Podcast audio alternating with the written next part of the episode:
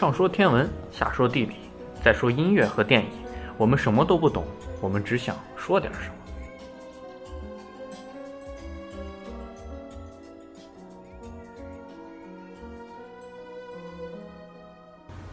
听众朋友们，大家好，欢迎收听新一期的《西京北京在南京》，我是萨萨。这期，呃，我们是分开录的，所以片头只有我一个人。那各位听众，如果有什么想法，都可以通过各种方式评论、留言、私信，在各个平台，喜马拉雅、荔枝、苹果 Podcast，嗯，把你想说的发给我们，或者也可以加主播的私人微信。好，那来讲讲今天的主题。这次的主题，我们城市是接着讲一讲有关三个城市的诗词歌赋。这次是南京，而天文部分，我们跟大家讲一讲跟月相有关的诗词。而音乐部分是拉赫玛尼诺夫的第二钢琴协奏曲。电影部分来讲一讲比较小众的一部文艺片，刚刚在国内上映的《路边野餐》。好，那我们现在来聊聊城市。这一期城市的主题是有关城市的诗词歌赋。这次轮到了南京，上次是西安，而这次南京呢，想跟大家分享几首比较有名的诗。最有名的可能就是杜牧的《泊秦淮》。烟笼寒水，月笼沙。夜泊秦淮近酒家。商女不知亡国恨，隔江犹唱后庭花。这是杜牧在唐代的时候讽刺当权者而作的一首诗。这首诗其实并没有对秦淮有。夸奖的意思，但是却因为它的名气很大，成为秦淮河现在很亮丽的一道名片。至于现在秦淮风景区，已经搞得都是夜泊秦淮近酒家的感觉。而且现在夫子庙附近的秦淮河，要让我来评价的话，那就是两个字：俗艳。但其实缺乏了一些深刻的内涵。嗯，这首诗，我想应该是南京最有名的一首诗吧。而这条河应该也是南京最有名的一条河了。接下来是另一首《乌衣巷》：朱雀桥边野草花，乌衣巷口夕阳下。旧时王谢堂前燕，飞入寻常百姓家。这首诗是唐代诗人刘禹锡的代表作，而这首诗是在平调东晋的时候，南京秦淮河上朱雀桥和乌衣巷的繁华昌盛，而今野草丛生，荒凉残照，感慨桑海苍田，人生多变。从燕子这个意象也很有意思的表现了。富贵荣华其实难以长保，盛衰兴亡都是难以预料的变化。而乌衣巷和朱雀桥都是在秦淮河附近的，呃巷子和桥。朱雀桥和乌衣巷现在去看，其实就是其实挺普通的两条巷子，但是因为这首诗，而把它们改造成了不一般的风景区。本来其实可能也没有什么，所以说。就像刚才的《泊秦淮》一样，呃，一首有名的诗，不管它好还是坏，对于一个地方的经济的带动，其实是有很大作用的。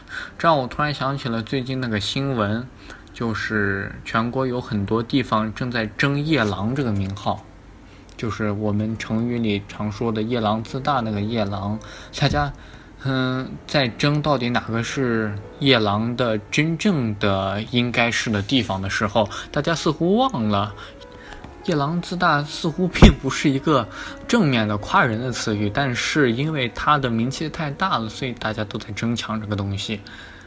所以来说，现在古代文学对于现代经济的价值也是不可估量的。那再来一首李清照的。临江仙》，上片是“庭院深深深几许，云窗雾隔长慵。柳梢梅萼渐分明，春归莫林树，人老健康成。”呃，里面这其实是李清照又好易安居士，她随着她丈夫赵明诚在镇守南京的时候写下的一首词，而里面也很明显的提到了“春归莫林树，人老健康成”。莫林和健康都是南京的别称之一，而“庭院深深深几许”这一句话，正更是为大家所称道。这就提到了。南京的几个名字有莫林，有健康，而在古诗词里，南京通常以这几个身份出现。嗯，第一个是三国时期吴地、楚地，所以最有名的那句“楚天千里清秋，水随天去秋无际”，指的就是楚地来形容南京。而到后面的诗词里，有用江南来形容的，这可能是由南京地方也成为江南所代表的地方。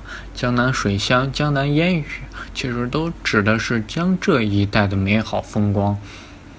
有一首诗叫做《江南春》：“千里莺啼绿映红，水村山郭酒旗风。”南朝四百八十寺，多少楼台烟雨中。而这首诗的名字叫《江南春》。江南指的也就是江浙这一带地方，而这里面又引出来了。南京的另外一段历史，也是南京几大重要文化之一。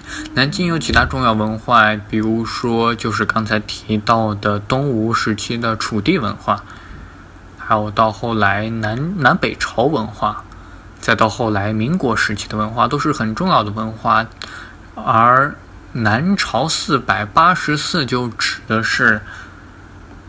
南朝时期全国佛教兴盛的场面，而南朝四百八十寺第一的，号称第一的，就是位于南京的鸡鸣寺。与其对应的，南京的另外一个别称是叫做金陵。有一位叫做谢眺，他入朝当官写的诗，里面又含有江南，又含有金陵，大家可以听一听。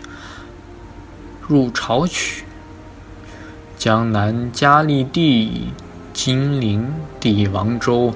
为一带绿水，迢递起朱楼。飞蒙加尺道，垂杨隐玉钩。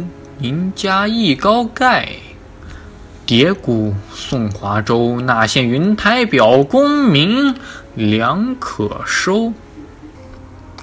这是。用江南和金陵来描写南京的事，还有一些，比如说李白，他写过一些诗，叫做《金陵三首》，就是三首描写南京的诗。但其实《金陵三首》只有三首诗，但描写金陵的应该不只有几十首，是非常多的，因为金陵。也是李白一个重要的创作时期，而一首更有名的谈李白在金陵的诗是叫做《金陵酒肆留别》。风吹柳花满店香，无鸡压酒劝客尝。金陵弟子来相送，欲行不行各尽觞。还有一首诗。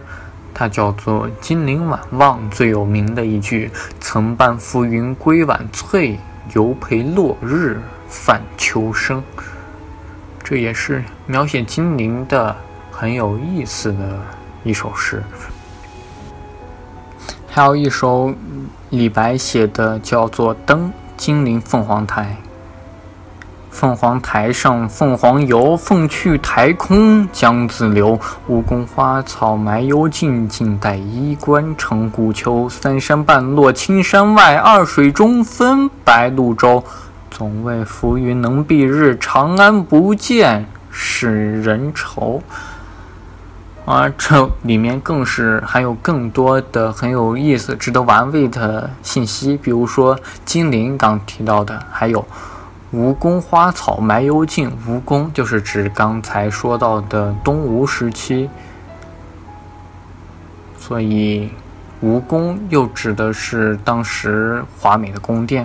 而凤凰台上凤凰游，凤去台空江自流。凤凰台是一个遗迹，现在在江宁区西南部，靠近江边的一个地方。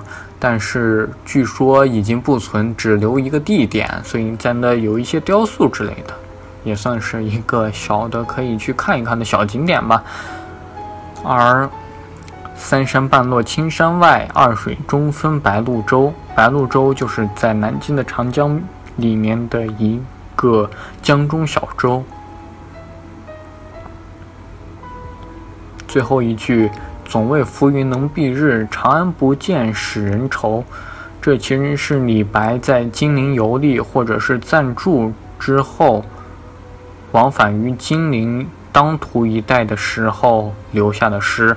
而我们节目《西京北京在南京》，长安和金陵就这样通过诗歌很巧妙地联系到了一起。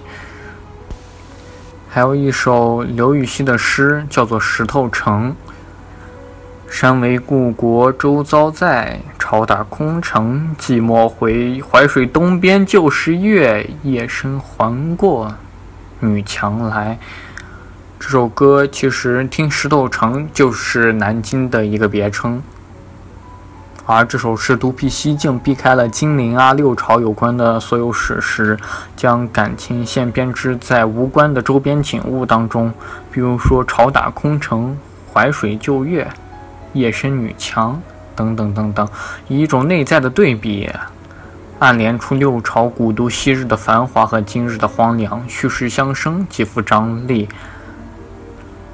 如果谈到了这首诗，就不得不谈一谈由这首诗研发下的另外的一首词，叫做《西河金陵怀古》。因为石头城刚才念到的这一首《乌衣巷》，还有这首诗。都代表的是金陵的怀古之作，怀古讽今。因为金陵在东晋啊六朝时期非常的繁盛，就像伯秦淮所说的那样，但是，所以后期的没落就和前期的繁盛形成了鲜明的对比，所以怀古也是很重要的南京市的一部分。比如说《金陵怀古》叫这个名字的诗就有很多首，最有名的应该是一首叫做周邦彦写的《西河金陵怀古》。嘉历帝南朝盛世谁记？山为故国绕清江，济还对起，怒涛寂寞大枯城。风墙遥渡无际，断崖树犹倒倚。莫愁亭子曾记，空有。旧迹郁苍苍，雾成半垒。夜深月过女墙来，伤心东望淮水。旧期戏故胜处事，想依稀王谢邻里。燕子不知何事，入寻常巷陌人家。相对说兴亡斜阳里。哼，这里面也可以看出很多很有意思，比如说南朝莫愁，就指的是莫愁湖。淮水就指的是伯秦怀里的淮水，王谢邻里，燕子不知何事，欲寻常巷陌人家，就指的是旧时王谢堂前燕飞入寻常百姓家。而这首诗也是周邦彦本人最有名的一首怀古词。他目睹自然界的沧桑，因而引起人世兴衰的感触，触发了自己政治见解和哲理观念。表现了作者追念古稀和感慨当时的思想情感。这首诗刚提到了，它隐含了石头城、乌衣巷和莫愁月的诗意。那这期节目就到这里。